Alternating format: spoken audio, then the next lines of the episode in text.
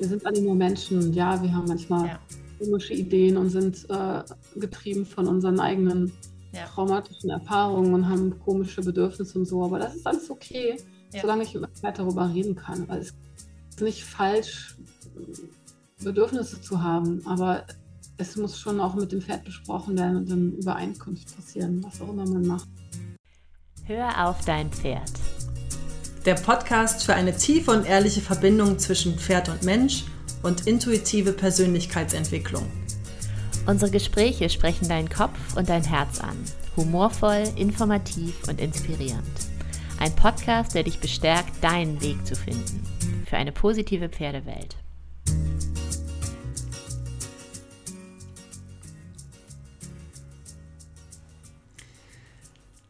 Hallo und herzlich willkommen zu einer neuen Folge von Hör auf dein Pferd. Diesmal mit wieder einer besonderen Folge, denn wir haben Katharin Seib zu Gast in unserem Podcast und wir sprechen über Katharins neues Buch, ihr zweites Buch Gespräche mit deinem Pferd. Und der Inhalt ihres Buches knüpft ganz wunderbar an unsere letzte Podcast-Folge an, in der wir den Mitschnitt eines Live-Pferdegesprächs veröffentlicht haben. In dieser Folge sprechen wir über die Verbindung mit deinem eigenen Pferd, wie Tierkommunikation da anknüpft und es wird sehr berührend, sehr tief. Katharine nimmt uns auch mit in ihren eigenen Prozess und wir sprechen über die Entstehung von ihrem bereits dritten Buch und wir sprechen darüber, was es bedeutet, sich an sein Pferd anzulehnen oder sich von seinem Pferd tragen zu lassen oder durchtragen zu lassen, wie tief Verbindung wirklich oft sein kann und wie sehr wir mit unserem Herzen verbunden sind. Und jetzt viel Spaß mit Katharin Seib im Gespräch mit Daniela und mir.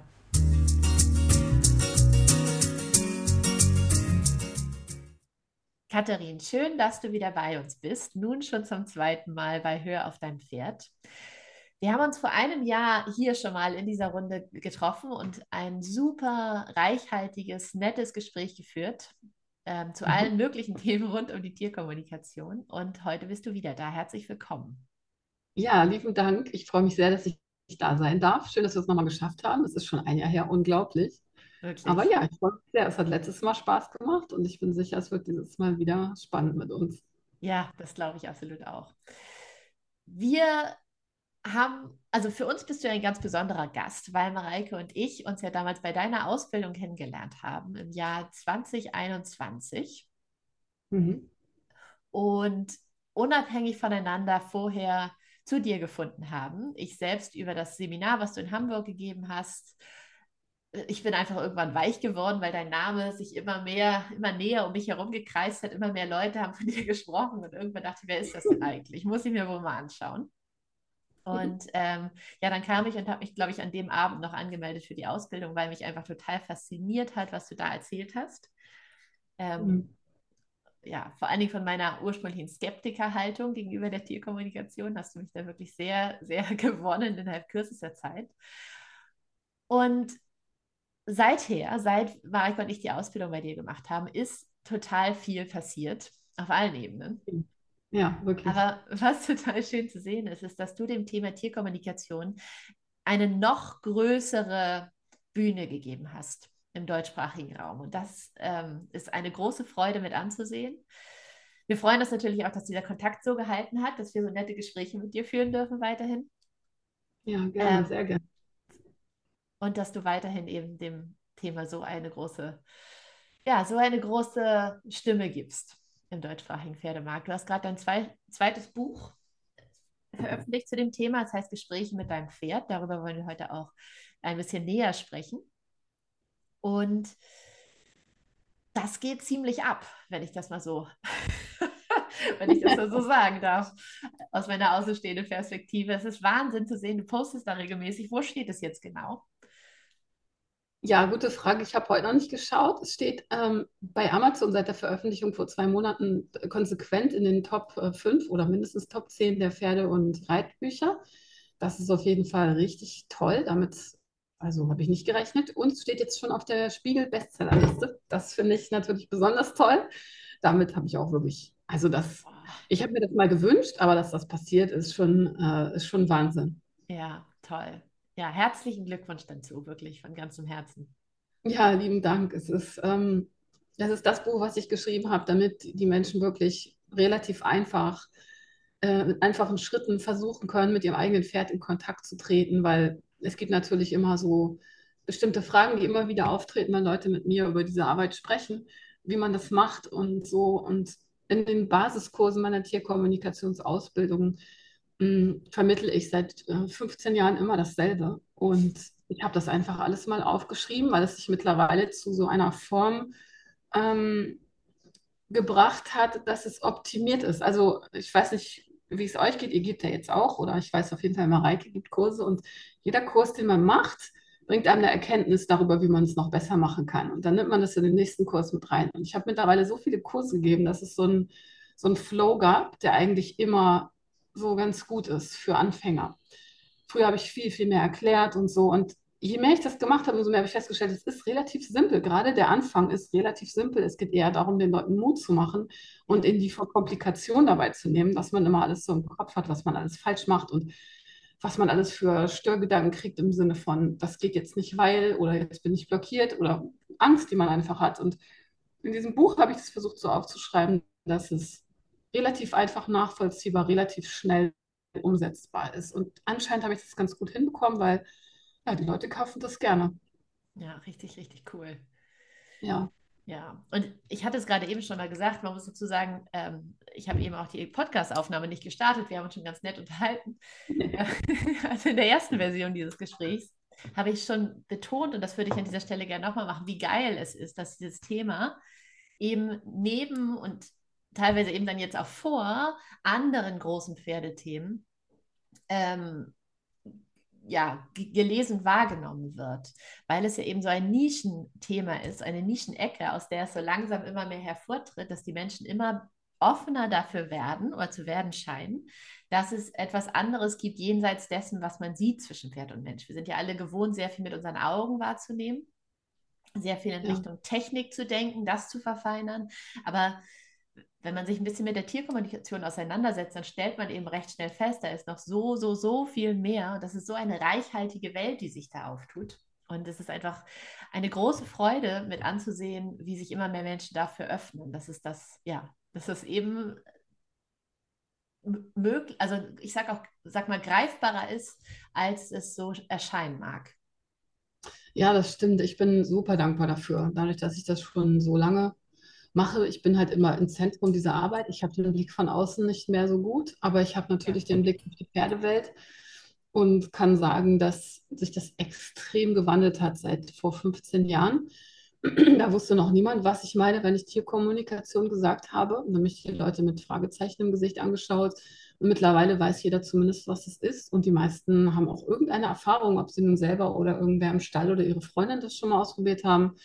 Und es ist auch nicht mehr dieser extreme Aufschrei, das wäre alles Hokuspokus und Scharlatanerie, der ist auch nicht mehr so stark, sondern irgendwie haben sich zumindest genug Leute mittlerweile getraut, da hinzuschauen und es mal auszuprobieren und festzustellen, okay, da scheint was dran zu sein und das so ein bisschen zu beruhigen. Und das ist total toll. Also ich bin super dankbar, dass das passieren darf und bin auch sehr dankbar, dass ich ein Teil davon sein darf. Ich war ja selber super skeptisch, als ich damit angefangen habe äh, war ich sicher, dass man mir da eins vorlügt und dass ich ähm, ja, rückwärts wieder rausgehen werde aus dem Kurs, den ich da mal gemacht habe für Studienzwecke quasi, weil ich Tierpflegerin war. Ja. Und ähm, ja, ich kann die Leute verstehen, dass es erstmal schwierig war, das anzunehmen. Und umso dankbarer bin ich, dass so viele dran geblieben sind, weil das ist schon richtig toll, dass das heute selbstverständlicher geworden ist. Toll. Ja, und gerade mit dem eigenen Pferd, das interessiert einen natürlich wahnsinnig, was es so, interessiert einen wahnsinnig, was es so denkt, wie es ihm wirklich geht, was es wirklich über uns denkt. Das äh, kann ich auch noch sehr gut nachvollziehen. Ich glaube, ein Grund, warum ich selber mich so lange dem Thema verschlossen habe, muss ich tatsächlich sagen, ist, weil ich immer Angst hatte, dass mein Pferd irgendwas sagt, was ich nicht hören möchte. Oder dass es mal dem Tierkommunikator irgendwas sagt, was ich nicht weiß und die beiden sich so ein bisschen so gegen mich verbünden. Und sind diese Fälle eingetreten? Nein, Nie ein. Nein. In keine... Leute. Ja. War das auch so? Ähm, ob es mir so ging, als ich mich angemeldet habe? Als du früher über Tierkommunikation nachgedacht hast, dass du Angst hattest, dass dein Pferd sowas sagen könnte oder dass sowas ist? Also ich hatte ja auch so einen so Skeptiker, so eine Skeptiker oder habe so eine Skeptiker-Herkunft und die ist eher damit begründet gewesen, dass mein ganzes Lebenskonstrukt einfach ähm, mit der Frage, was ist, wenn das wirklich geht, zusammengebrochen wäre. Also was ich beruflich gemacht habe, was ich so vertreten habe, hätte alles keinen, wie soll ich sagen, das, das hätte nicht zusammengepasst. So. Und dann war das natürlich einfacher, dass mein Ego gesagt hat, ja, ist auch Quatsch. So, es gibt es, kann auch nicht gehen. Und ähm, irgendwann war es aber dann ja, wie das die meisten haben, ne? hat man irgendwie ein Problem, was irgendwie immer mehr Problem wird und alles ist abgeklappert und dann, okay, ja, dann kannst du ja nichts verlieren, dann machst es halt mal, lässt man mit deinem Pferd sprechen. Und das war so der Einstiegspunkt und da habe ich gemerkt, ach so, nee, warte mal, äh, da, da bleibe ich mal dran. So, und so ist ja. das gewachsen. Und ich bin auch über den gleichen Vortrag zu dir gekommen, nur dass ich nicht live dabei war, sondern den bei YouTube gesehen habe. Und ich glaube, ich habe genau. den zehnmal angeguckt. Und mir war klar, ich will das unbedingt lernen. Ja. Und meine ja. Angst war am meisten, ich kann das nicht. Jeder kann das, nur ich kann das nicht. Oh ja, das ist auch wirklich die absolute, das absolute Anfängerproblem. Ich weiß nicht, ob dir das auch schon begegnet ist. Ja, ganz viel. Ja, ne? Die Leute sagen ganz oft, okay, ich kann mir irgendwie vorstellen, dass es geht. Und alle können das, nur ich nicht. Immer wenn ich diesen Satz so als Beispiel bringe in den Basiskursen, dann lachen acht von zehn Leuten. Mittlerweile mache ich es nicht mehr mit zehn Leuten, aber früher. Das ist wirklich eine der größten Ängste. Und was du aber eben angesprochen hast, finde ich toll, weil das ist, glaube ich, der Kern ähm, hinter der, auch hinter der Ablehnung, hinter der, hinter dem Sport, hinter der Wut, den viele Leute haben, auf sowas oder mittlerweile eben nicht mehr so viele, wie wir festgestellt haben. Die Angst davor, was ist, wenn das wirklich geht, ja. was passiert mit meinem Leben. Man muss ja. dann wirklich fast alles in Frage stellen. Ja. Uns wurde beigebracht, dass es sowas nicht gibt. Es gibt es aber. Das bedeutet, das ist ein ganz anderes Lebenskonzept insgesamt. Und das ist auch der Grund, warum es für mich am Anfang sehr stürmisch war, als ich damit angefangen habe. Ich habe mich ja nicht mal, ich habe ja nicht mal gedacht, oh, hoffentlich geht das und dann ist das toll und so, sondern ich habe es ja wirklich nur gemacht, weil ich sehen wollte, dass es wahrscheinlich nicht geht und dann als Tierpflegerin getrost weitermachen kann. Und dann habe ich innerhalb eines Jahres da drei Jobs kündigen müssen, weil das eben alles verändert hat. Ich konnte so nicht mehr weiterarbeiten. Ne? Ja. Und äh, auch ich war vorher komplett, also überhaupt nicht spirituell. Esoterik empfinde ich heute immer noch als eher Schimpfwort. Ähm, und habe alles ganz klar sachlich erklären können. Wenn mir irgendwer gekommen ist mit irgendwelchen Sachen, dann konnte ich dahinter die psychologische Struktur sehen, warum der Mensch das jetzt glaubt. also ganz schön überheblich eigentlich, ne? Aber das, ähm, so war das. Ich, mir hätte keiner erzählen können, dass sowas geht. Niemals. Ich musste das selber ausprobieren und mich selber über sehr viele Versuche davon äh, ja nicht überzeugen, sondern ich war immer wieder verblüfft. Ich war immer wieder verblüfft, dass das geht. Ich brauchte so lange, bis ich, bis ich das annehmen konnte, dass ich das wirklich mache, dass das kein Zufall ist, dass ich mir hier gerade nicht selber auf den Leim gehe. Und was das dann mit sich bringt, ist halt groß, ne? gerade wenn man so skeptisch ist.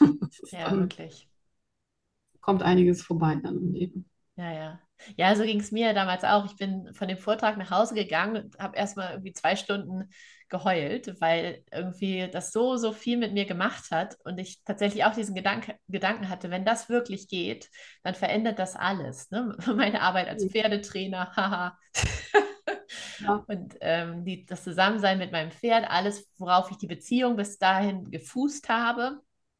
Mhm. Und dann eben aber auch die Arbeit mit meinen Kunden und damit ja auch irgendwie so mein, mein, ja, mein Job. Ja. Und das ist tatsächlich auch so gekommen. Also das hat tatsächlich auch alles verändert. Und tut, tut es bis heute auch.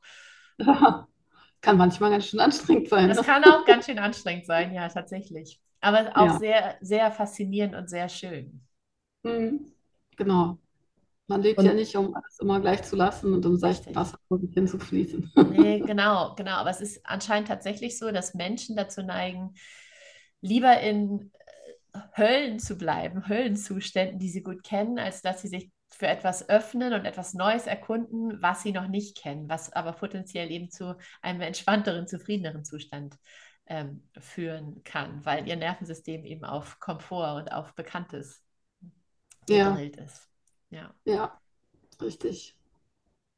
Ja, komisch, diese Menschen. Soll ich sagen?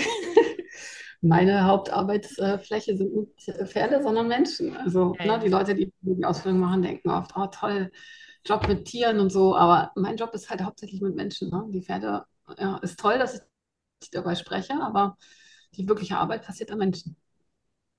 Ja. Ja, ja, meine auch. Ja. ja. Meine auch.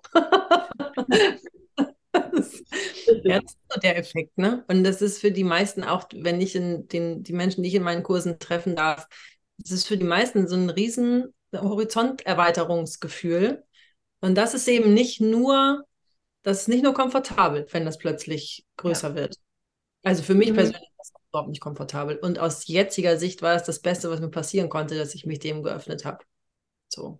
Ja, genau. Alleine ja. für die Reise, Katharin. Also bitte. Ja, Allein ich muss auch in den letzten Tagen, weil ich jetzt hier demnächst habe ich einen Retreat von Tierkommunikatoren und ähm, das ist also das zweite Mal, dass ich hier in diesem Ort einen Kurs gebe und ich denke gerade ganz viel an, an, letztes Jahr, nee, letztes, dieses Jahr, oh Gott, ich und Jahre, aber auf jeden Fall war es der hier und ähm, denke da ganz viel, wie schön das war, was es für einen Spaß gemacht hat mhm. und was ich äh, wiederholen möchte. Genau. Ja. ja, das klang tatsächlich ganz, ganz schön auch. Ja, das war toll. Mareike war einfach noch, für alle, die es noch nicht wissen, Mareike war einfach noch ein zweites Mal in der Ausbildung als Assistentin mir, weil sie gerne noch mal mit nach Costa Rica wollte. Hier ist es nämlich sehr schön. mittlerweile bin ich ja hier. Vorher war ich ja, habt ihr ja bei mir zu Hause noch die Ausbildung in Schleswig-Holstein gemacht und äh, jetzt bin ich halt hier zu Hause. Ja. ja, mega. Auch das ist natürlich eine Geschichte für sich. Ja. Ja, absolut. Aber dieses Thema Vertrauen sammeln, beziehungsweise Vertrauen wachsen lassen in diese Form der äh, Kommunikation, des, der Verbindung, das ist, glaube ich, auch das, was mich die, über die ganze Ausbildung hinweg so ähm, getragen hat, beziehungsweise ich glaube, das ist das, was ich da geübt habe, die ganze Zeit. Ja. Das ist, glaube ich, der mhm. Kern dessen, was die Richtig. Ausbildung für mich ausgemacht hat. Ja, ja, das ist auch eigentlich so das Wichtigste. Oder also ich sag mal so, die ganze, das Ganze drumherum, was ich eigentlich genau mit den Leuten mache oder wie wir jetzt genau an das Thema rangehen, ähm, das ist eigentlich nebensächlich. es geht darum, dass man, dass man sich traut, diesen Weg zu gehen. Ne? Ja, ja genau. es gibt ja diesen schlauen Spruch, viele Wege führen nach Rom und so ist das ja auch. Es geht darum, wirklich zuzulassen, dass das passiert. Das ist, glaube ich, der schwierigste Teil daran. Ja, stimmt. Wobei ja, kommt drauf an, ne? Kommt drauf an, was du für ein Typ bist. Es gibt Leute, die, die finden das äh, super leicht, sich da einfach so, die, die haben entschieden, sie wollen das und dann machen die das. Übrigens ist das interessant für uns, so als die Leute, die damit arbeiten. Ähm, je mehr ich die Ausbildung so geformt habe, wie ich sie intensiv, richtig und gut finde, je mehr ich sie so mache, dass sie mir als Lehrerin optimal erscheint, umso mehr kommen Leute, die bereit sind. Also je bereiter ich bin, es auf der höchsten Form zu machen, Schön. umso bereiter sind die Leute, da gleich reinzuspringen. Das ist echt Toll. witzig. Ja. ja. Cool. Naja, aber das ist jetzt, äh, darum soll es heute gar nicht gehen. Es soll, glaube ich, eher darum gehen, wie man mit seinem eigenen Pferd spricht oder dass man mit seinem eigenen Pferd spricht. Man muss nicht ausgebildete Tierkommunikatorin sein, um Tierkommunikation zu betreiben. Vor allem nicht mit seinem eigenen Pferd. Richtig. Beziehungsweise kann man wahrscheinlich sogar so weit gehen, dass wir alle ständig irgendwie Tierkommunikation betreiben, wir es nur nicht wissen, wenn Richtig. wir eng verbunden sind mit unseren Tieren. Genau, es gibt ähm, in den meisten Pferdegesprächen, die ich führe, sagen die Leute am Ende, das hat mir sehr geholfen, weil es vieles bestätigt hat, was ich schon gedacht habe, aber mir nicht sicher war, ob ich mir das nur ausdenke. Ja. Und dass dieser Effekt, man ist mit seinem Tier verbunden, das Tier spricht mit einem die ganze Zeit, es hört, was man denkt, es ist involviert in das Leben, es spürt, es sieht, es hört, es teleportiert mit einem. Und es ist nicht so, dass man sich dann selber im stillen Kämmerlein zu Hause die Gedanken über sein Pferd macht, sondern die Sachen sind schon in deinem Kopf angekommen, wenn du dir diese Gedanken machst. Und deswegen denkst du sie. Und je mehr man da, ähm, sage ich mal, lernt, auf sein Gefühl zu hören oder bei sich zu bleiben und anzunehmen, dass das Pferd wirklich in Verbindung mit eingeht, umso selbstverständlicher wird dann, dass man es hört. Ja. Ja. Nun haben wir ja viele Hörer, die interessiert daran sind, an dem Thema Tierkommunikation insgesamt und sicherlich sich auch brennend dafür interessieren, was ihr Pferd zu sagen hat.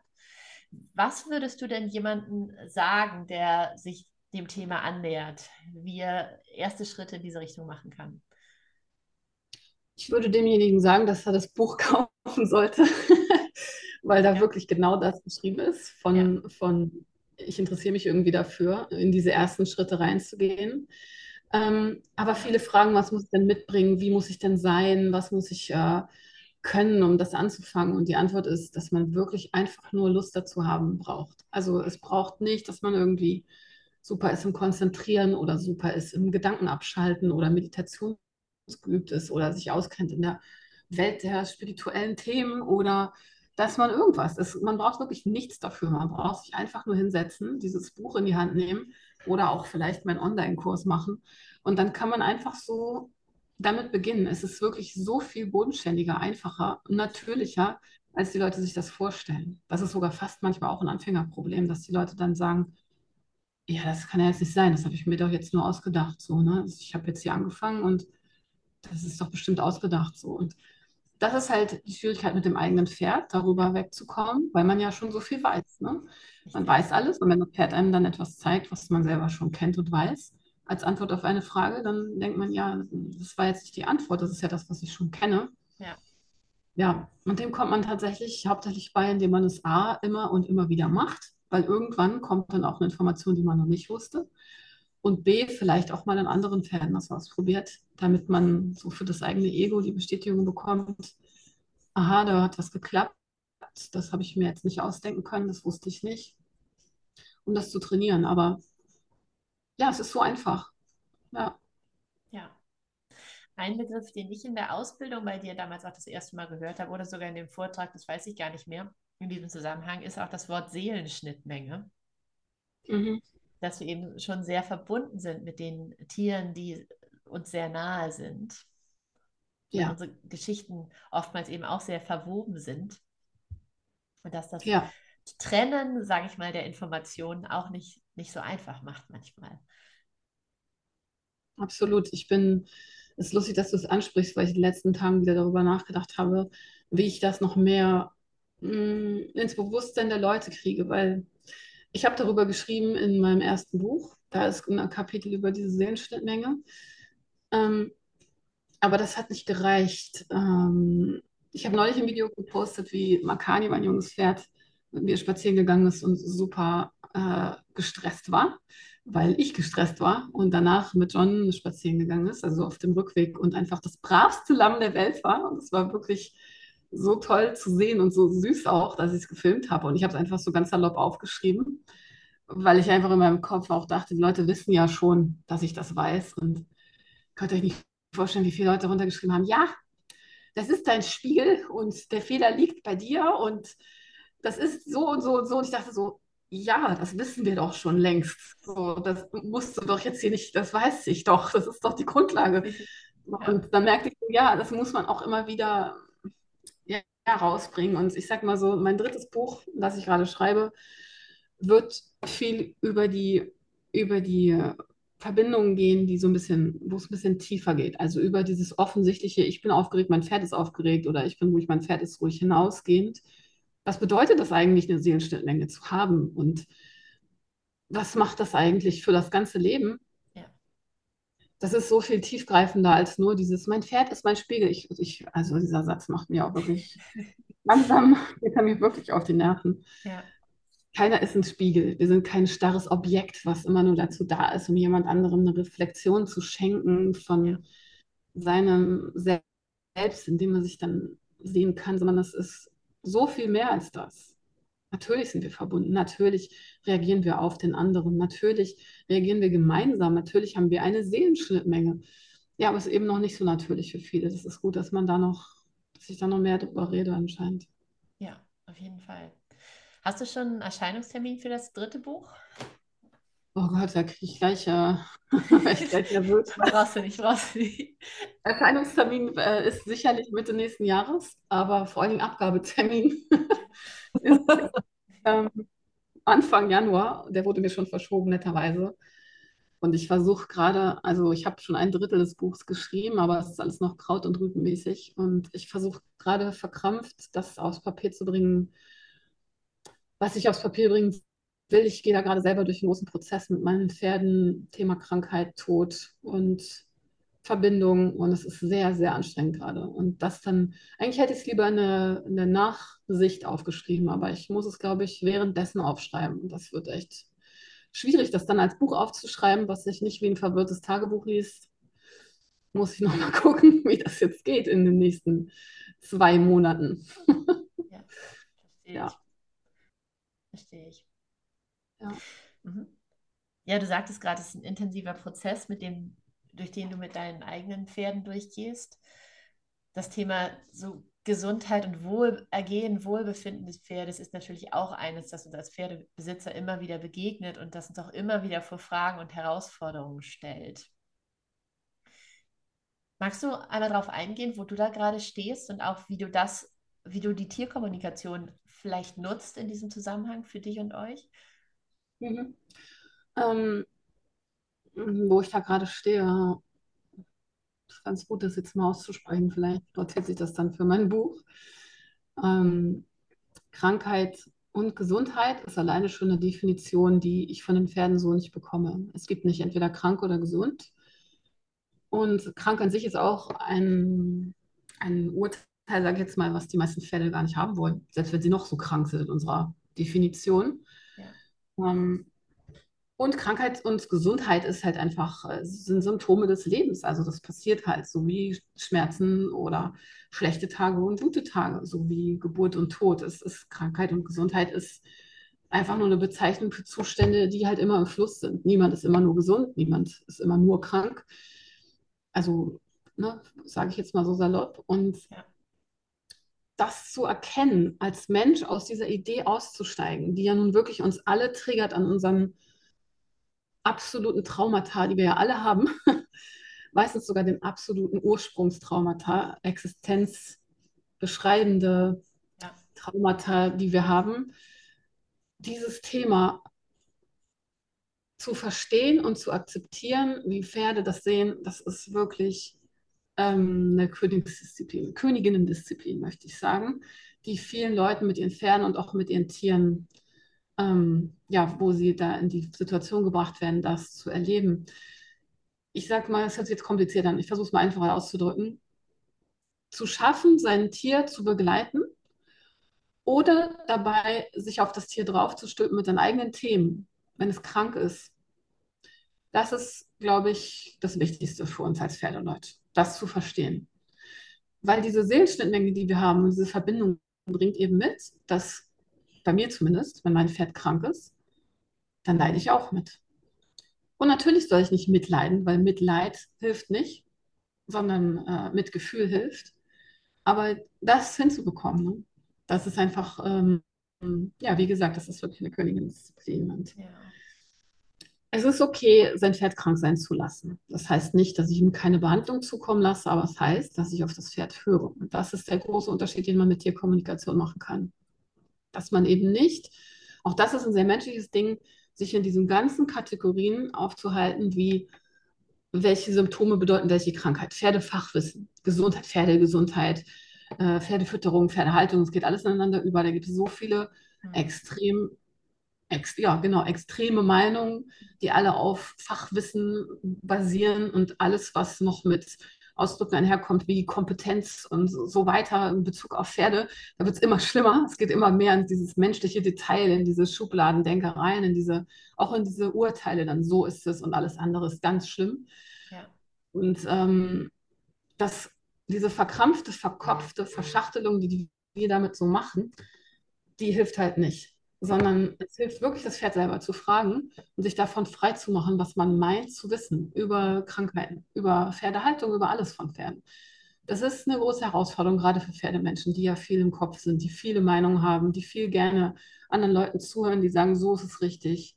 ja. ne, die ihre Trainingsmethoden ähm, oder ihre Haltungsmethoden verteidigen oder ihre Hufverarbeitungsmethoden. Ja, und da wirklich einfach rauszufallen und zu sagen, so mein Pferd sagt, es möchte hier über den Paddock taumeln, ständig hinfallen und trotzdem noch leben. Ja. Ähm, das ist halt, ja, das ist die Herausforderung. Ne? Ja. Weil das hat sein eigenes Recht, so wie genau. Menschen. Wenn ich als alter Mensch nicht mehr gehen kann, dann äh, muss ich nicht eingeschläfert werden. So. Genau. Auch wenn zehn Leute sagen, das ist ja äh, gefährlich und das ist ja unverantwortlich, könnte sein, dass die Omi unter einen Bus fällt, wenn sie da über die Straße torkelt. Ja, kann sein. Aber ist das ein Grund, sie einzuschläfern? Ja, genau. Nein. Ist ein Grund, dann die Umstände für sie so gut wie möglich zu machen und genau. zu versuchen, so gut wie möglich auf sie aufzupassen. Aber meine eigene Oma ist aus ihrem Altersheim heraus mit ihrem kleinen Rollwagen und auf die Straße gefallen und hat sich die Hüfte gebrochen. Das Altersheim hat, war super, die haben alles versucht, auf sie aufzupassen, aber jeder hat sein eigenes Lebensrecht. Und ja, wenn mein altes Pferd demnächst hier ähm, irgendwo auf dem Boden liegt, wenn ich äh, komme, wovor ich jetzt jeden Tag Angst habe, ich muss morgens immer mich richtig zwingen, jetzt rauszugehen und zu meinen Pferden zu gehen und zu hoffen, dass sie mich alle fröhlich angucken. Ja. natürlich kann es sein, dass es einfach umfällt und nicht mehr aufsteht oder sich dabei ein Bein bricht. Aber immer noch, das ist kein Grund, wenn er zu mir sagt, ich möchte leben, ihn einzuschläfern, weil ich damit nicht klarkomme. Ja, richtig. Die Souveränität der Pferde. Ja, die Selbstbestimmung. Die wirklich einfach das Recht, selber entscheiden zu dürfen über sein Leben. Das ist ein ganz großer, wichtiger Faktor, wenn es um Krankheit geht. Ja. Ja. ja. Auch, dass es eben immer noch vollkommen ist, obwohl ne, oder trotz oder weil, wie auch immer, eben Symptome da sind, ne? dass es eben okay ist in, im Gesamt, im genau. Gesamtsein. Also, dass es eben ohne Bewertung ist, sondern es ist jetzt, jetzt ist es einfach so. Und ich glaube, das ist für uns Menschen manchmal ein Riesending, ja, da die Bewertung runterzunehmen und da in dieses Jetzt ist das so reinzugehen. Mhm. Weil natürlich sind wir da beteiligt im eigenen System. Ja, es ist natürlich auch Emotionen und ähm, dieses Ende von Pferdeleben ist ja für uns alle äh, die, der, der Horrortag, ja, ja. Den, dieses äh, weltlichen, dass das dann irgendwann zu Ende ist, dass dieser physische Körper irgendwann, wie sagt man, irgendwann die Seite verlassen wird. Ja. ja, es ist halt ähm, gehört zum Leben dazu, darüber traurig sein zu können und auch zu dürfen. Trauer ist auch ein großes Thema, was auch in das Buch, ich glaube, ich muss noch fünf Bücher schreiben. Ich weiß gar nicht, wie ich diese ganzen schwerwiegenden Themen da alle reinkriege. Aber ja, das ist okay. Man darf darüber traurig sein und ähm, das passiert. Das gehört zum Leben dazu, dass das Pferd stirbt oder dass die Tiere sterben oder die Menschen sterben. Man darf es halt begleiten. Ich versuche in den Ausbildungen immer an dem Tag, wo wir darüber reden, den Leuten zu vermitteln, dass es ein passives Begleiten ist. Also, dass man einerseits da ist und andererseits nicht die ganze Zeit handelt, sondern es auch sein lassen kann. Ja, genau. Ja. Genau, wir haben auch in einer Podcast-Folge vor einer Weile über das Thema Verantwortung gesprochen. Das finde ich in dem mhm. Zusammenhang auch sehr spannend tatsächlich, ne? dass Verantwortung eben nicht heißt, so viel tun wie möglich. Genau. Boah, auch wenn wir das meinen. Schwer. Ja, ich weiß. Es ist, das ist so witzig, weil darüber schreibe ich auch ganz viel und habe immer schon viel darüber gesprochen, weil die Pferde in so vielen Gesprächen zu einem sagen, lass das doch bitte, ich möchte nicht noch eine Behandlung, ich möchte nicht noch die nächste ich möchte nicht, dass du alle Maßnahmen machst, die die Leute dir gesagt haben. Ich möchte bitte trotzdem aufs Gras, auch wenn ich Hufrehe hatte oder was auch immer. Ja. So, so schwer für die Leute und für mich auch. Also für mich ist es schwer aufzuhören, zu machen. Ne? Ich habe jetzt nicht nur einen krankes Pferd, sondern zwei. Und beide sind unterschiedlicher, wie sie nicht sein könnten. Auch im Gespräch mit mir und im Umgang mit der Sache. Und ähm, bei meinem, bei Milan, bei dem Wallach, der halt jetzt hinfällt und so, der wirklich bald einfach, sein Körper wird einfach bald nicht mehr können. Da ist es für mich relativ friedlich und gut, weil der selber, der ist so ein selbstbestimmter Typ, der sehr gut verkörpert ist und es ist alles ein sehr natürlicher Ablauf. Für uns beide, oder sage ich mal, sehr, sehr, ja, natürlich nicht im Sinne von, dass es jetzt natürlich für das Pferd an sich ist, was da passiert, sondern das ist natürlicher Ablauf, wie wir damit umgehen. Und meine Stute aber Mona, die ist so eine, die ist schlecht verkörpert, schon seitdem ich sie habe. die ist nicht so gerne in ihrem Körper. Das ist so ein, ich nenne das immer Lichtpferd, auch wenn das für viele Leute erstmal zu spirituell klingt, aber die ist mehr in, in Energien unterwegs als in ihrem Körper. Deswegen zum Beispiel ist Reiten auch gar kein Thema für sie oder ähm, ja, und die, die tut sich schwer, in ihrem Körper überhaupt zu sein. Und das tut mir einfach weh zu sehen. Das ist aber bei Menschen auch so. Diese Verkörperung ist uns alle relativ schwer, in unserem Körper einfach zu sein. Weil wir gelernt haben, jetzt im Kopf zu sein und im Machen und im Außen und so weiter. Wer ist dann einfach mal selbstverständlich in seinem Körper und guckt, keine Ahnung, in die Landschaft und fühlt sich. Ja. Das machen ja Pferde eigentlich viel. Aber ja. Mona macht das halt nicht so viel. Die ist zwar viel im Moment und auch bei sich, aber eben nicht in ihrem Körper. Und das mit anzusehen, weil das kommt dann halt mit Stress einher. Also das, ich will damit sagen, wenn der Körper gehört werden will, dann macht er halt immer mehr Symptome, bis du ihn wahrnimmst. Und Mona weigert sich und weigert sich und weigert sich. Und ich muss in Anführungsstrichen sie dabei begleiten. Ne? Das ist echt eine Herausforderung für mich. Ich weiß jetzt nicht, wie man verständlich das ist für Außenstehende, wenn ich das jetzt so sage. Ja, das ist gerade so mein persönliches Thema damit. Ich glaube, das ist schon fühlbar, in jedem Fall. Ich denke, es ist auf jeden Fall fühlbar, dieser Struggle mit dieser, diesem so viel und so richtig wie möglich natürlich, also richtig in Anführungszeichen zu begleiten und irgendwie mhm. alle Möglichkeiten wahrzunehmen, die da sind und gleichzeitig nicht in so einen Machen, Machen, Aktionismus irgendwie so ein Festhalten auch, ja. Ja, genau. Genau, das war das. Fordernd vor. Ja, genau, das war ja eigentlich das Thema, aber darüber wollte ich auch eigentlich was sagen, weil was das mit mir macht, dass mein Pferd da immer nicht hinguckt und das einfach so erduldet und erleidet, aber eben nicht mit einer, mit einer Weisheit, sondern so, es sieht wirklich nicht schön aus von außen. Das macht mit mir, dass ich immer und immer wieder gucke, was kann ich tun? Was kann ich tun, damit es in ihrem Körper schöner wird? Weil sie macht nichts dafür. jetzt, das ist jetzt wahrscheinlich auch ein Urteil, aber auch ich bin ja nur ein Mensch, der aus seiner eigenen Sicht auf sein mhm. eigenes Pferd guckt in der Sehenschnittmenge. Mhm. ähm, es ist so schwer, nicht ständig was Neues zu machen, in der Hoffnung, dass das jetzt hilft. Ja. Und wenn das eine Problem weg ist, kommt das nächste. Also sie hat halt Sommerekzem, also dem ich sie habe. Und ich weiß nicht, alle Leute, die Sommerekzem-Pferde haben, kennen wahrscheinlich das Problem. Jedes Jahr guckt man, was können wir jetzt tun, damit es anders wird? Jetzt habe ich hier wieder die neue tolle Lösung. Mm. Und sie wollte das nicht. Sie wollte das noch nie. Wenn du Mona fragst, irgendwas zur Gesundheit oder welche Behandlung brauchst du, dann ist die Antwort, lass es bitte einfach sein. Lass es einfach sein. Und sie hat Hufrehe durchlebt mit Hufbeindurchbrüchen beidseitig. Sie hat Sommerekzem vom Feinsten durchlebt. Sie durchlebt hier gerade auch eine absolute Insektenallergie, die jetzt kein Sommerekzem ist, aber irgendwas anderes. Ich weiß, sie hat Allergien gegen, gegen alles Mögliche. Ähm, sie durchlebt auch noch ganz andere Sachen und da nicht immer wieder hinzugehen und zu sagen, ich helfe dir jetzt, ich weiß hier eine ja. tolle Sache. Ja. ist schwierig. Ja. Ja, es ist ja letztlich so ein bisschen wie mit lieben Menschen, ne? die sich auch auf eine Art und Weise zum Teil verhalten, die wir jetzt nicht so gesundheitsförderlich finden. Und ja. das ist manchmal auch ein bisschen schwierig. Ja. Wenn wir da selber nichts dran ändern können. Ja, genau. Aber das ist eben, jeder hat sein eigenes Leben. Das ist, ja. selbst wenn es noch so kompliziert und chaotisch aussieht von außen und ungesund, das ist halt die Wahl. Und Monas Wahl ist ganz laut und deutlich immer wieder spar dir die Behandlung, ich will das nicht. Es, es hilft auch, Mona ist wirklich faszinierend, was das angeht, es hilft nichts.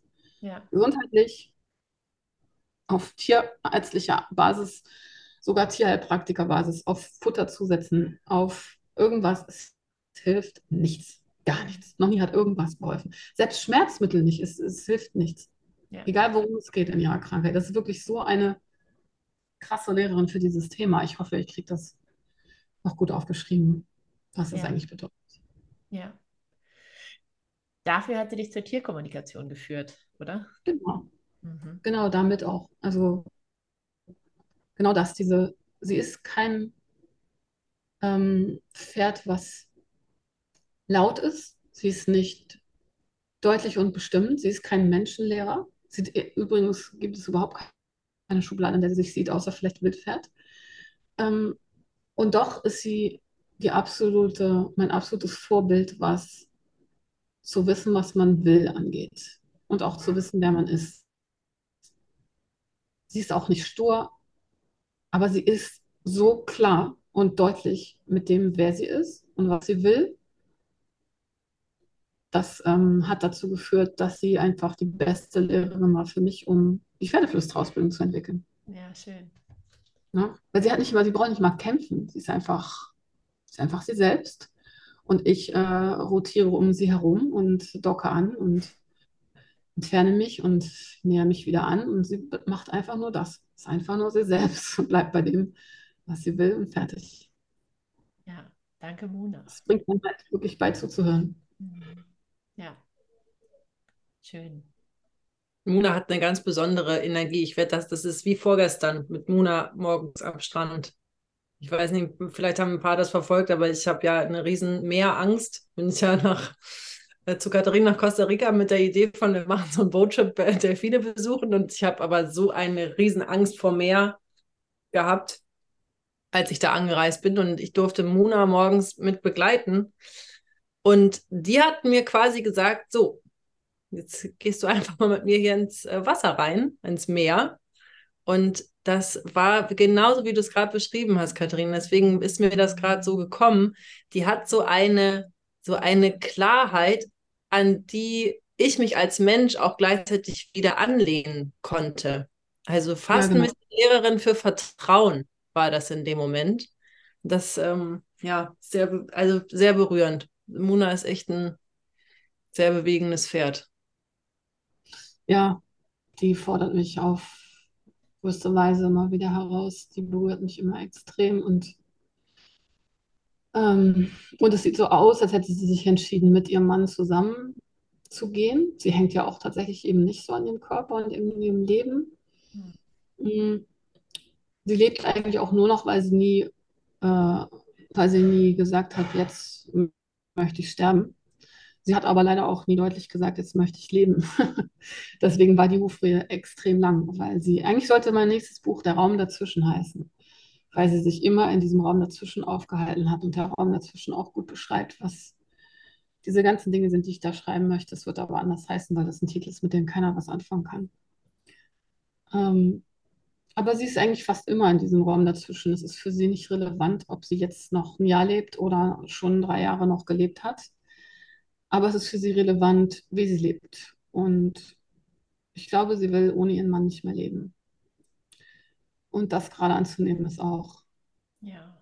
mich sehr, sehr schwer. Ja, das glaube ich. Weil durch diese Klarheit, die sie hat, und was du eben so schön beschrieben hast, dass man sich daran immer so gut orientieren kann, ähm, ja, wird sie mir halt sehr viel. Ne? Ja.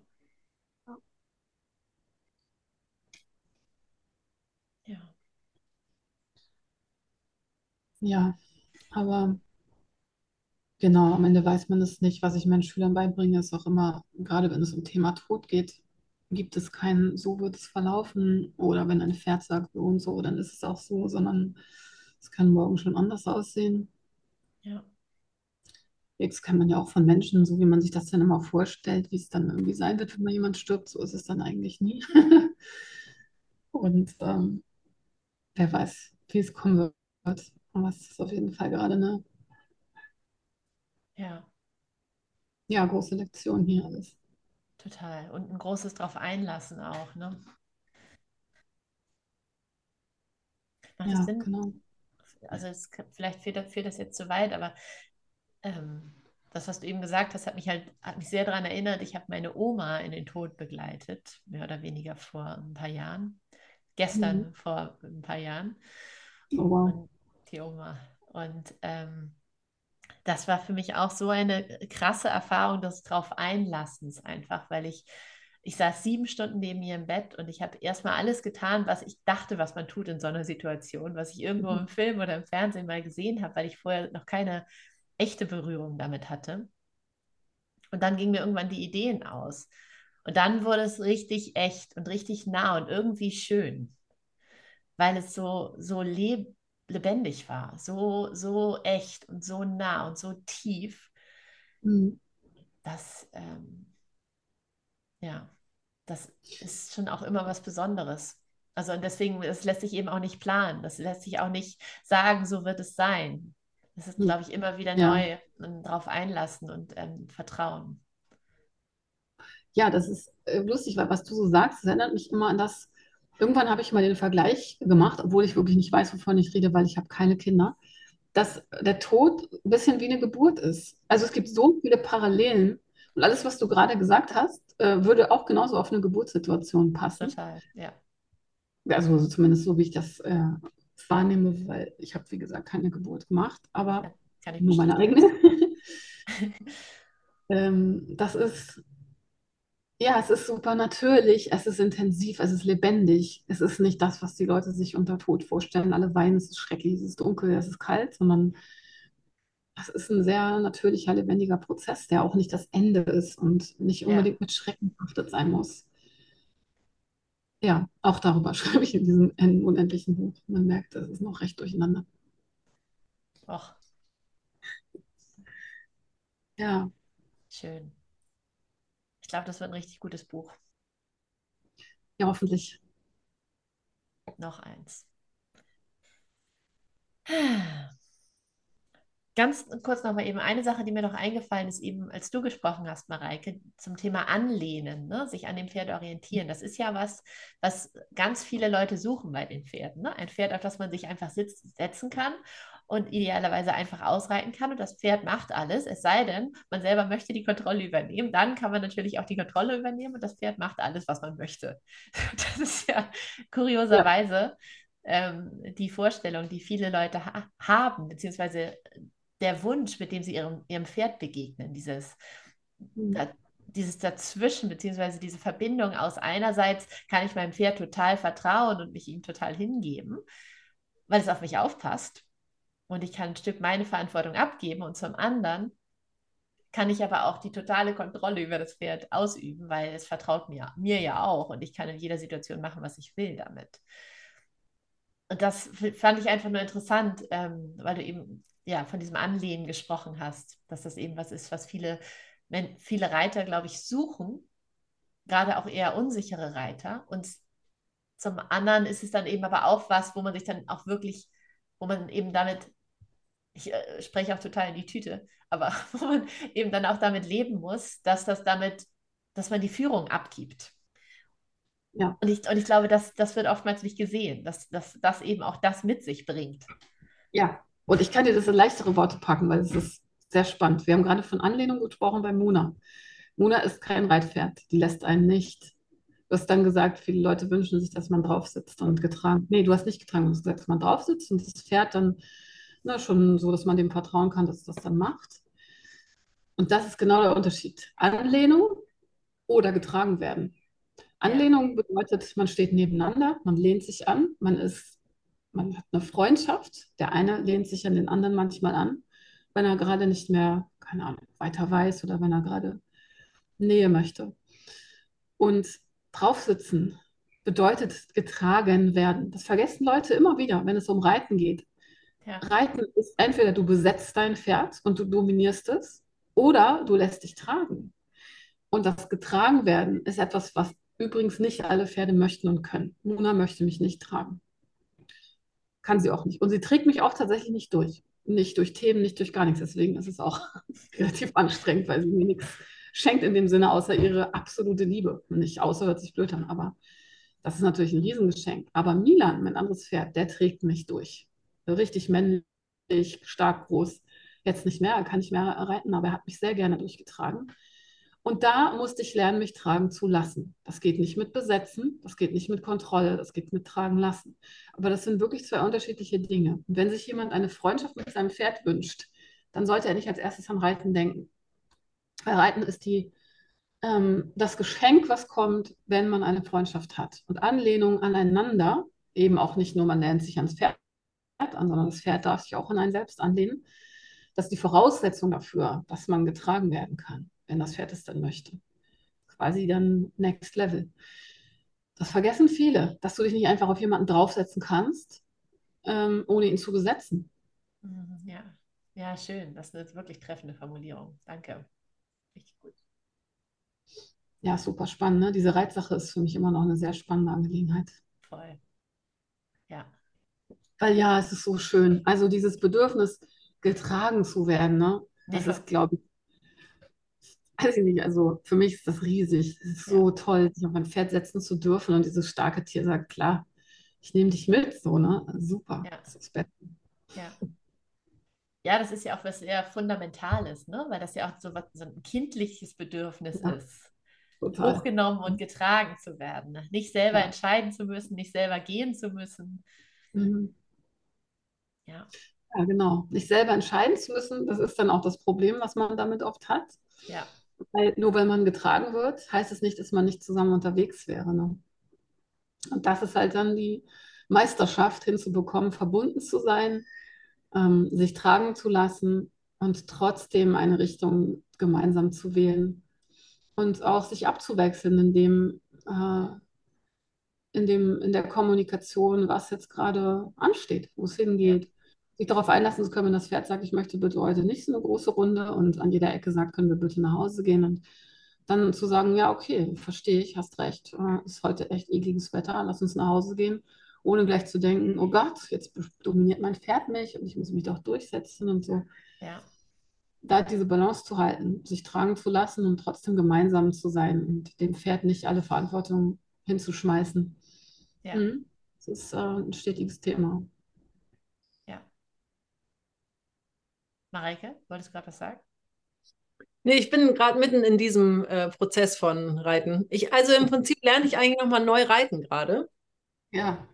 Also Tierkommunikation hat mich im ersten Schritt ein bisschen rausgebracht aus dem Reiten, weil eben dieses, äh, so ich, ich reite dieses Pferd, so diese, diese, weiß ich nicht, irgendwie ist da schon irgendwo so ein Glaubenssystem verankert von ich reite das Pferd. Mhm. Ähm, das ist nicht mal kurz über den Haufen zu werfen, ja. wenn man mit fünf angefangen hat, ein Pferd zu reiten. Und ähm, ich habe da jemanden gefunden, der mich dabei begleitet. Und es ist eigentlich, ist es die ganze Zeit üben, dass ich in meinem Körper bleibe. Ja. Irgendwie auch eine Klarheit habe. Also es ist wieder dieses Thema, wir wechseln uns hier ab mit dem Klarheit haben, Verantwortung und so weiter. Und ich lasse mich aber tragen. Ich mache nichts, außer meinem Körper klar haben und ja. mit mitmachen, mitbewegen, mit ja, genau. galoppieren. So, und nicht, ich galoppiere jetzt dieses Pferd, sondern ich galoppiere nur mit dir mit. So, und ja, das genau. ist sehr ja, sehr freudvoll. Also Domingo und ich finden gerade nochmal wirklich ein neues, also es ist ja auch seinerseits so ein bisschen so ein Aufatmen von, ach, ich glaube, jetzt versteht sie es wirklich nach zehn Jahren. So. Ja, super. Ja. Ja. ja, weil natürlich auch, also mal ganz weltlich, physisch von außen betrachtet, was macht das denn, wenn wir in unserem Körper sind, wenn wir irgendwie jetzt darüber nachdenken, ähm, nicht mehr im Kopf denken, sondern ich bewege jetzt meine, was das ist mit so Bildern reiten, ja. Also für mich ist das super, weil man Verstand kriegt, was zu tun. Stell dir vor, das, hier irgendwie eine Bewegung wie groß wie eine Orange, hier ist ein Kaugummi, da ist ein Trampolin, sowas. Und es passiert dadurch, dass da, da, es passiert dabei, dass mein Kopf nichts macht und mein Körper voll da ist. Und ja. bei Domingo passiert natürlich eine unheimliche Freiheit in seiner Bewegung. Und ja. das ist natürlich das, was am Ende diese Freude, oh, das sieht aber toll aus, oh, ihr beide zusammen, Mensch, das ist ja eine Einheit. Das ist das am Ende. Ja. Ja. Das macht diese Einheit und diese raumgreifende Bewegung und so ein, oh, das ist aber ein gesetzter, toller Galopp. Nee, das ist, weil wir uns mhm. einfach nicht gegenseitig stören. Richtig, genau. weil du dann das machen lässt. So, genau. sondern weil ich ihn lasse. Richtig. Und genau. mitgehe. Genau, es geht darum, was wegzunehmen, was blockiert ja. und nicht was dazuzufügen, was dann das Ganze vielleicht dann noch besser machen kann. Ja. ja. ja. Ach ja, das ist so eine wichtige Erkenntnis, die würde ich so gerne den Leuten noch viel, viel mehr geben. Also das ist wirklich, ich freue mich, dass die Leute anfangen zuzuhören, ne? dass sie anfangen, auf ihre Pferde mehr zu hören und dass es auch so mehr Bewegung gibt aus der Richtung, ähm, ja, ein Pferd darf auch Nein sagen und so. Ja. Oder ja. dass man überhaupt wahrnimmt, was das Pferd überhaupt, in welchem Zustand befindet es sich überhaupt gerade. Das war ja bis vor kurzem noch gar nicht in, äh, sondern immer nur, das Pferd muss jetzt machen, was ich sage, Punkt. Das war ja auch in jeder Trainingsmethode, ist immer nur gewesen, was das Pferd macht jetzt bitte das, was ich sage und ich krieg's da irgendwie hingetrickst. Ja. Ähm, Und es ist schön, dass zumindest die Leute anfangen zuzuhören oder zuzuschauen, auch wie geht es dem Pferd dabei. Aber das, es gibt noch diesen einen Punkt, den, den wirklich die Reiterwelt noch nicht verstanden hat. Das ist das, was du eben beschrieben hast, Mareike, dieses, man muss das Pferd lassen und nicht ihm zeigen und ihm sagen, wie es sich zu bewegen hat.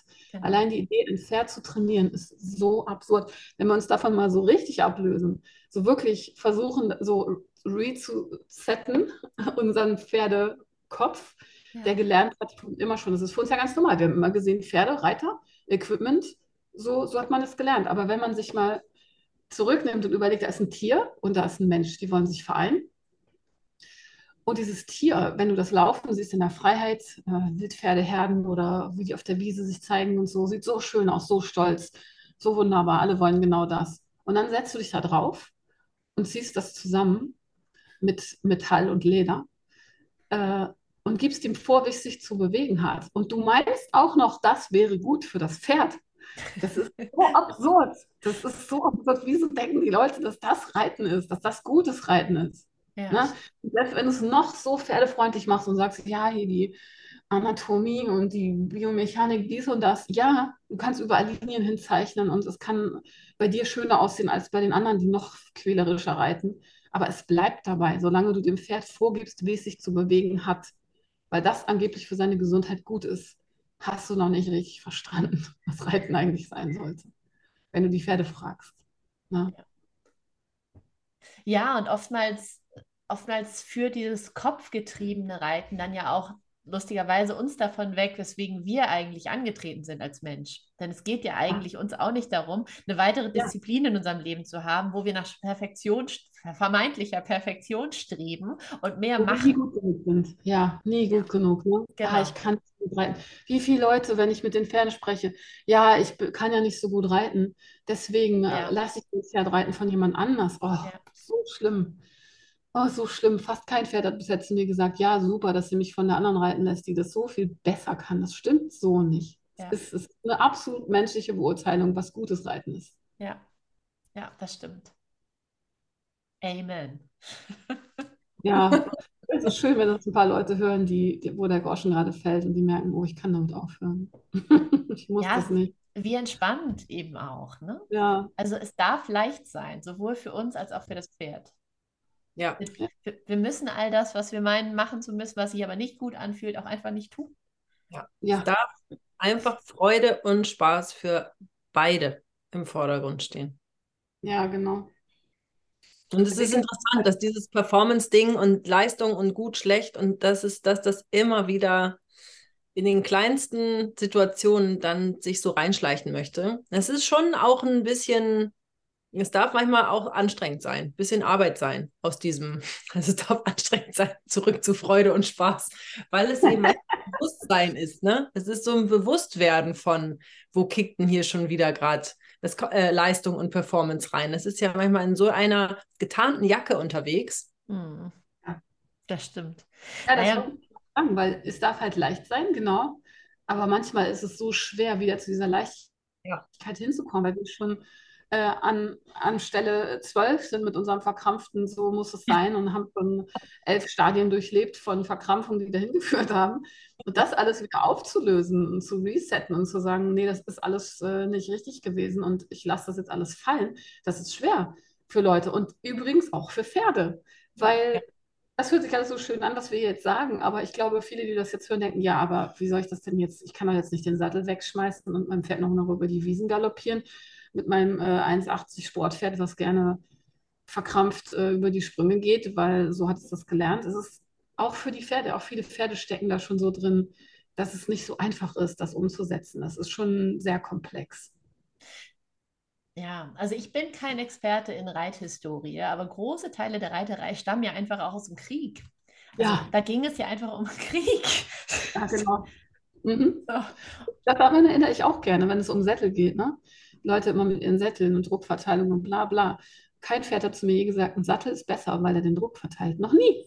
Weiß nicht, ob es euch schon vorgekommen ist, aber nichts davon. Was die Leute, es ist so witzig, weil gerade diese Sattelsachen, die glauben ja irgendwie fast alle, ja, die Druckverteilung, die Wirbelsäulenfreiheit.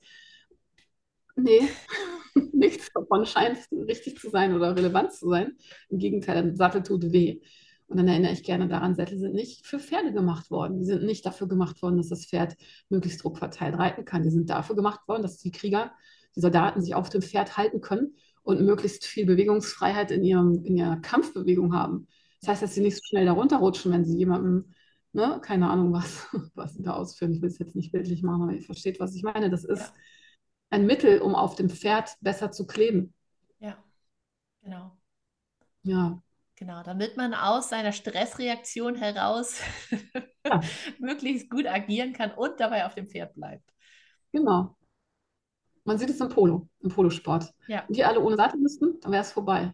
Aber man sieht auch im Polosport ziemlich genau, was das mit dem Pferd macht. Ne? Diese, diese, das ist die Besetzung der höchsten Art. Das, ich wiederhole mich auf viele Sachen, habe ich schon gesagt, aber es passt da gerade gut zu. Wenn man sich Polo anguckt, als einigermaßen empathischer Pferdemensch, kann man sehen, dass das eine Besetzung von sehr, sehr hohem Ausmaß ist. Die sind ja wirklich fast wie, die werden ja fast wie Motorräder behandelt, die Pferde dann in dem Moment. Ne? Die sind ja wirklich, die Reiter sind gar nicht mehr beim Pferd. Es geht nur noch darum, zu diesem Ball zu hetzen und sich gegenseitig da irgendwie auszukegeln. Die Pferde sind nur noch die Verlängerung der Beine der Menschen. Sieht schrecklich aus und es ist schrecklich. Ja. Ja, interessant. Ja, ich finde die Frage nach dem Motiv dahinter. Also ich glaube, wenn man die, die einfach immer mal wieder stellt, so im Großen und im Kleinen, das ist, ist spannend. Ist nicht immer angenehm, aber es ist schon interessant und aufschlussreich. Ja, genau. Und vor allen Dingen dann auch mit dem Pferd in Kommunikation darüber zu bleiben, Ja, weil genau. wir sind alle nur Menschen und ja, wir haben manchmal Ja, komische Ideen und sind äh, getrieben von unseren eigenen ja, traumatischen Erfahrungen und haben komische Bedürfnisse und so, aber das ist alles okay, ja, solange ich mit meinem Pferd darüber reden kann. Weil es gibt genau. für alles auch ein Pferd. Es gibt ein Pferd, was einen gerne trägt, es gibt ein Pferd, was einen gerne begleitet in anderen Sachen. Es ist nicht falsch, Bedürfnisse zu haben, aber es muss schon auch mit dem Pferd besprochen werden und dann Übereinkunft passieren, was auch immer man macht. Ja, genau. Zumindest wenn man sich diese Übereinkunft wünscht. Ja. Ne? Also wenn der Weg dahin gehen soll, wenn man das grundsätzlich für richtig und unterschreibenswert hält. Ja, ich kann mir nichts anderes vorstellen. Aus meiner Sicht ist ja. für mich nichts anderes mehr vorstellbar. Und ich hoffe, dass viele das ist ja auch was ganz Menschliches. Es ist ja jetzt nicht weit hergeholt zu gucken, ob das Tier, mit dem man agiert, überhaupt einverstanden ist. Das ist für Hunde und Katzen ja auch selbstverständlich. Richtig. Ja. Das darf auch für Pferde selbstverständlich sein. Ja. Ja, sehe ich auch so. Ich hatte noch eine Frage mir notiert, die jetzt ganz gut noch passen würde. Was macht Tierkommunikation für dich so wirkungsvoll? diese, diese kleinen Wunder, die manchmal entstehen oder dieses, das, alleine dadurch, dass das Gespräch stattgefunden hat, ist irgendwie schon XYZ passiert. Was ist aus deiner Sicht das, was diese Wirkung macht? Die Verbindung, ganz klar die Verbindung, die Bereitschaft, die Angst wegzunehmen, wirklich in Verbindung zu gehen. Da kommen wir zurück zum Anfang unseres Gesprächs. Was wird mein Pferd sagen? Wird es was Schlechtes über mich sagen? Ähm, wird es sich mit demjenigen, der mit ihm redet, verbinden, wird es denjenigen toller finden als mich oder dem irgendwas erzählen, was er mir nicht erzählt. Die Angst vor der Verbindung, die wegzunehmen, das ist die Wirkung dabei. Sich das darauf einlassen, das zulassen, einfach nur zuzulassen, dass es vielleicht sein kann, dass das Pferd wirklich mit einem spricht.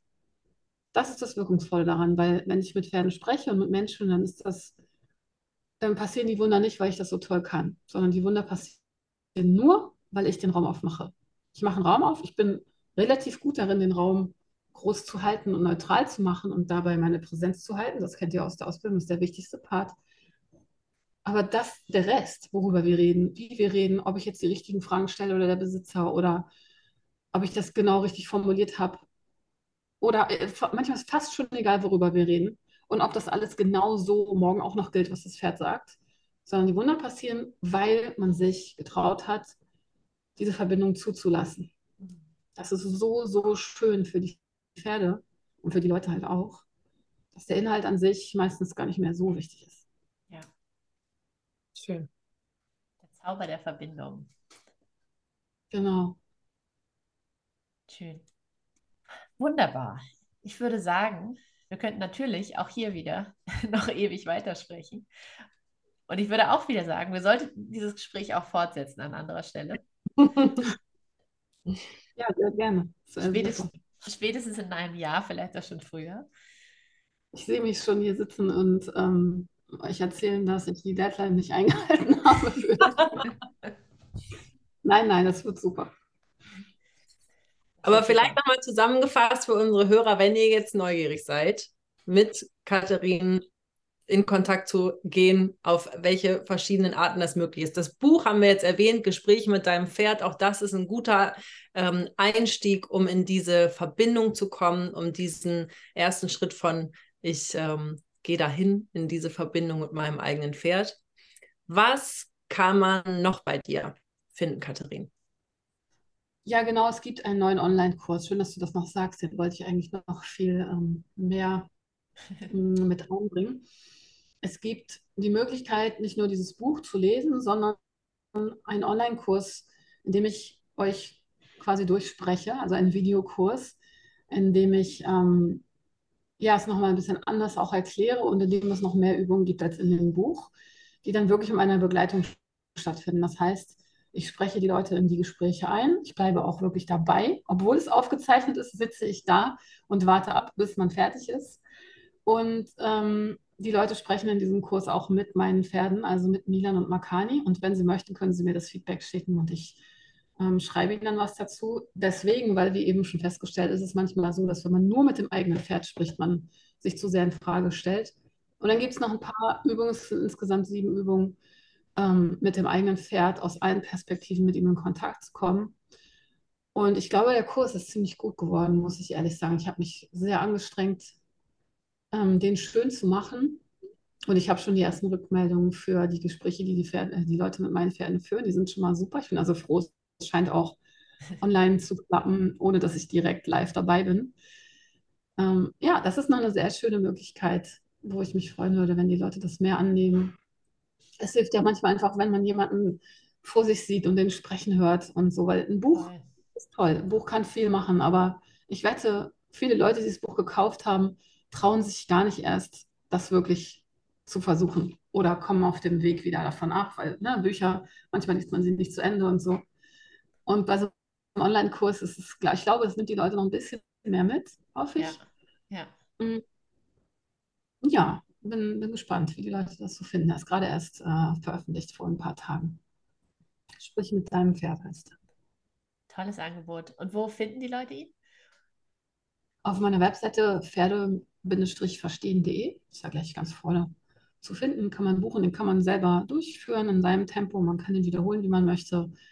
Und man kann sich bei mir melden, wenn man will. Man kann es aber auch im stillen Kämmerlein ganz alleine machen. Genau.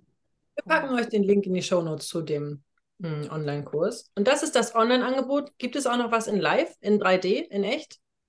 Ja, es gibt die Pferdeflüsterer-Ausbildung, die ihr auch gemacht habt. Die gibt es auch noch in Deutschland. Ich fliege einmal im Jahr nach Deutschland, nur um diese Ausbildung zu geben. Natürlich im Sommer, weil Sommer mag ich am liebsten. Und äh, nächstes Jahr findet sie wieder statt im Juni. Und knapp die Hälfte der Plätze ist ja auch schon gebucht. Und äh, genau, die ist sehr intensiv, sehr ausführlich. Die geht über drei Wochen und ist mit Pferden. Also die Pferde sind natürlich dabei. Das ist das Tolle an dieser Ausbildung, dass wir wirklich mit den Pferden durch diesen Prozess gehen, dass die Leute lernen, mit ihnen zu sprechen und dann an den Pferden sehen können, was das auch mit denen macht und mit der Mensch-Pferd-Verbindung macht. Ja. Die gebe ich einfach so gerne noch die Ausbildung, dass ich dafür nach Deutschland komme. Schön. Cool. Ja, die ist sehr empfehlenswert, wie Mareike ja, und ich bestätigen können. Sehr lebensverändernd. Auf ja. Ebene. Kann ich auch empfehlen. ja, es gibt auch noch die Möglichkeit, das äh, ein bisschen kürzer hier in Costa Rica zu machen am Strand. Wenn man hier durchs Wasser gehen möchte, dann kann man das hier gerne noch machen. Meinen Pferden. Makani freut sich sehr über Menschen. Ähm, genau, die findet jetzt auch im März statt. Wer den schlechte Wetter in Deutschland leidet, der sollte vielleicht darüber nachdenken, wenn man in die Richtung denkt. Schon mal einen Flug zu buchen. Genau. Super.